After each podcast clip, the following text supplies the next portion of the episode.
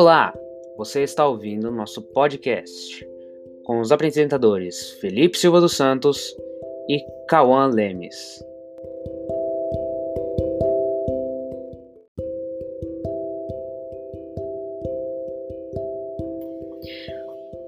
Olá, esse podcast está sendo gravado no dia 18 de setembro, numa sexta-feira. Hoje estamos em 2020, às 14h41. Agora.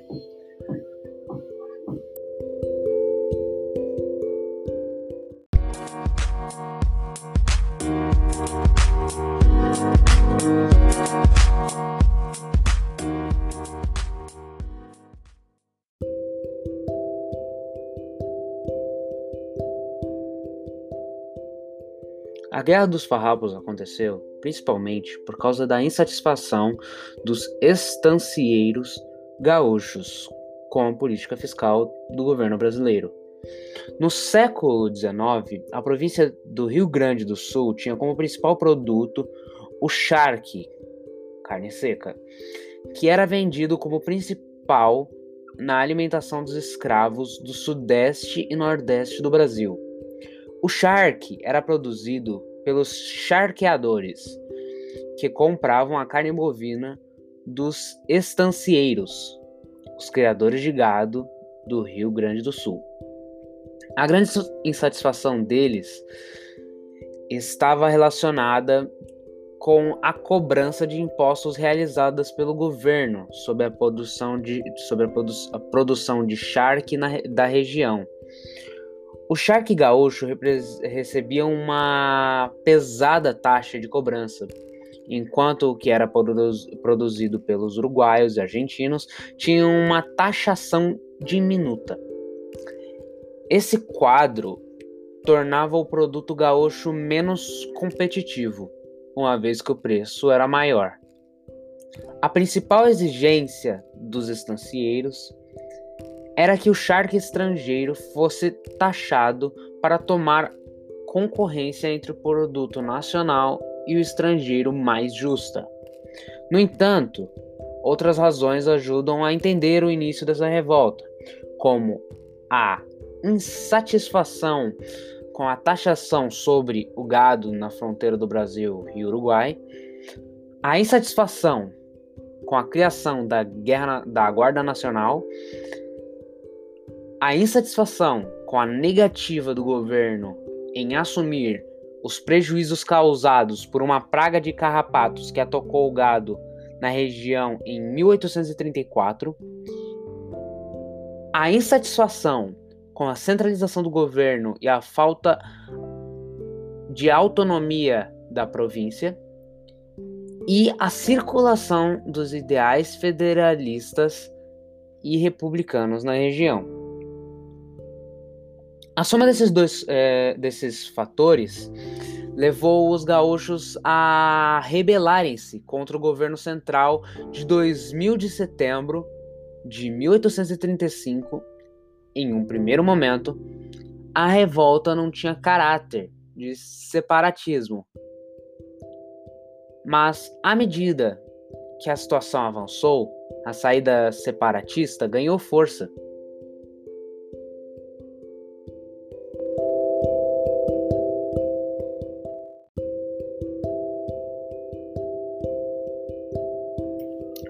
Uh, agora eu vou falar sobre um resumo mais ou menos dos acontecimentos sobre a Guerra dos, dos Farrapos. Como vimos, a revolta realizada pelos Farrapos se iniciou no dia 20 de setembro de 1835 e acabou se espalhando por parte considerável do território do Rio Grande do Sul. Entretanto, o anúncio da separação da província só aconteceu em setembro de 1836 dando origem da República Rio Grandecense, também conhecida como República do Piratini. É, a Guerra dos Farrapos teve como líder o estancieiro Bento Gonçalves, aquele carinha do bigodinho, sabe? Aquele ali, o barbudinho. Que inclusive foi presidente da República do Rio Grande Senso por algum tempinho, sabe? Outros nomes importantes foram o italiano Giuseppe Garibaldi, e do, do militar brasileiro David Canabá. Ambos foram responsáveis por levar a guerra contra o Império para a província de Santa Catarina, fundando lá a República Juliana em 1839. Giuseppe Garibaldi ele foi um dos grandes nomes da guerra e teve um papel excessivo na, na fundação da República Juliana em 1839. E um carinha, pelo, pelo que eu estou vendo aqui na fotinha dele, é um carinha meio barbudinho, carecão. A República Juliana também, no entanto, teve curta duração, pois essa região foi tomada pelo governo imperial em novembro do mesmo ano.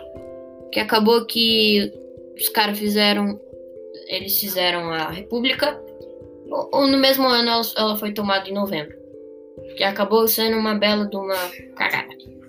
A Guerra dos Farrapos, apesar da sua longa duração e da sua extensão para outra província do sul brasileiro, do sul do Brasil, sul brasileiro, teve em geral combate de baixa intensidade. Então, basicamente, o combate não foi uma guerra que um cara joga uma granada e depois o outro devolve a granada e fica nisso até ela explodir no ar.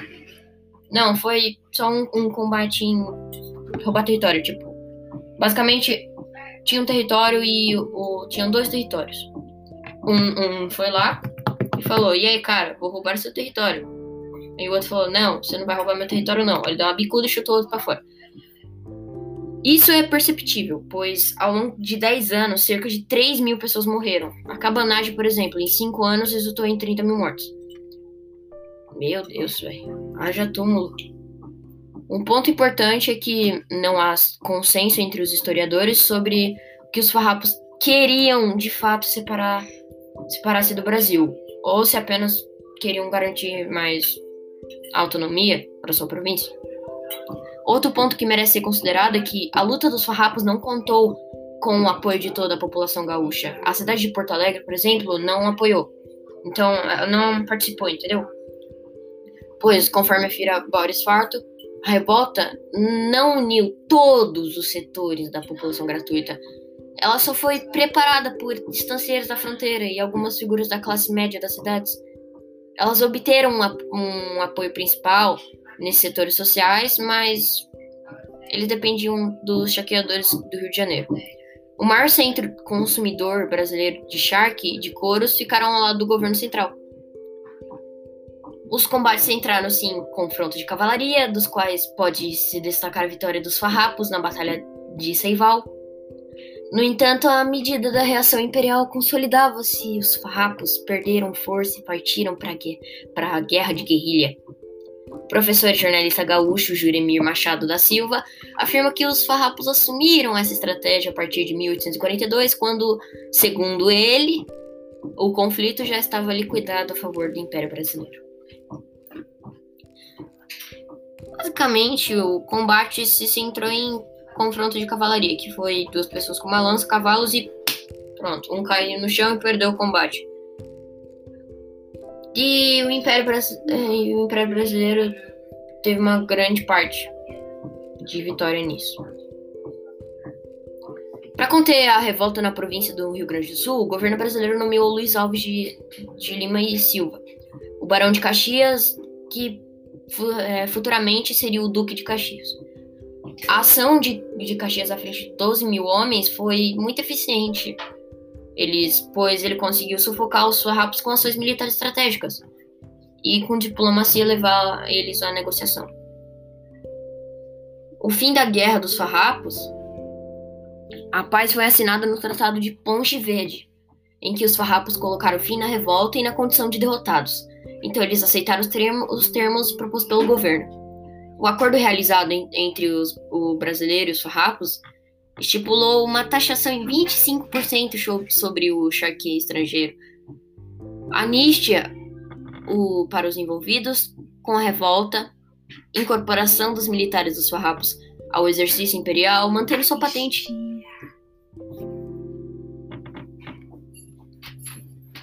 os provincianos teriam direito de escolher o próprio presidente da província, entretanto, isso não foi cumprido. Fazer o que, né? Os escravos lutaram, é, os escravos que lutaram do lado da, dos farrapos seriam alforriados, item também não cumprido. Os farrapos eram ab abolicistas. Isso fica para a próxima pessoa que vai ler.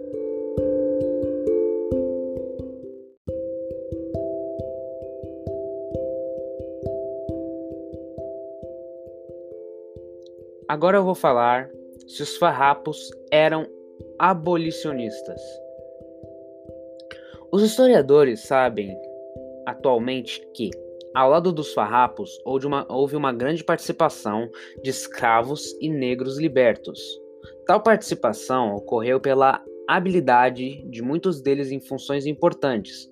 No entanto, muitos desses escravos também aderiram à luta dos estancieiros por falsas promessas de liberdade que lhes haviam sido feitas.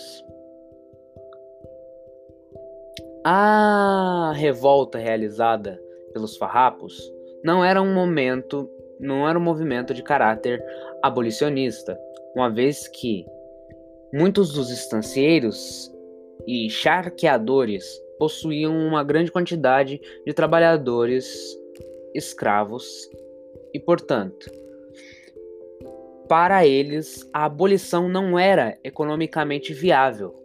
Havia, sim, farrapos que defendiam o abolicionismo, mas o movimento em si não tinha em sua pauta promover a abolição da escravidão, caso fossem vitoriosos. Essa questão é elucidada principalmente por Juremir Machado da Silva, que afirma que parte guerra, da Guerra dos Farrapos foi financiada com a venda de escravos no Uruguai.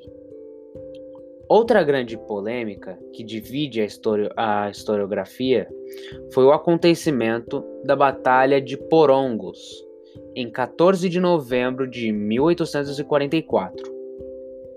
A Batalha de Porongos aconteceu durante as negociações de paz, e nela o agrupamento de lanceiros negros das tropas de Davi Canabarro foi atacado supostamente de, eh, de surpresa pelas tropas imperiais lideradas por um moringue.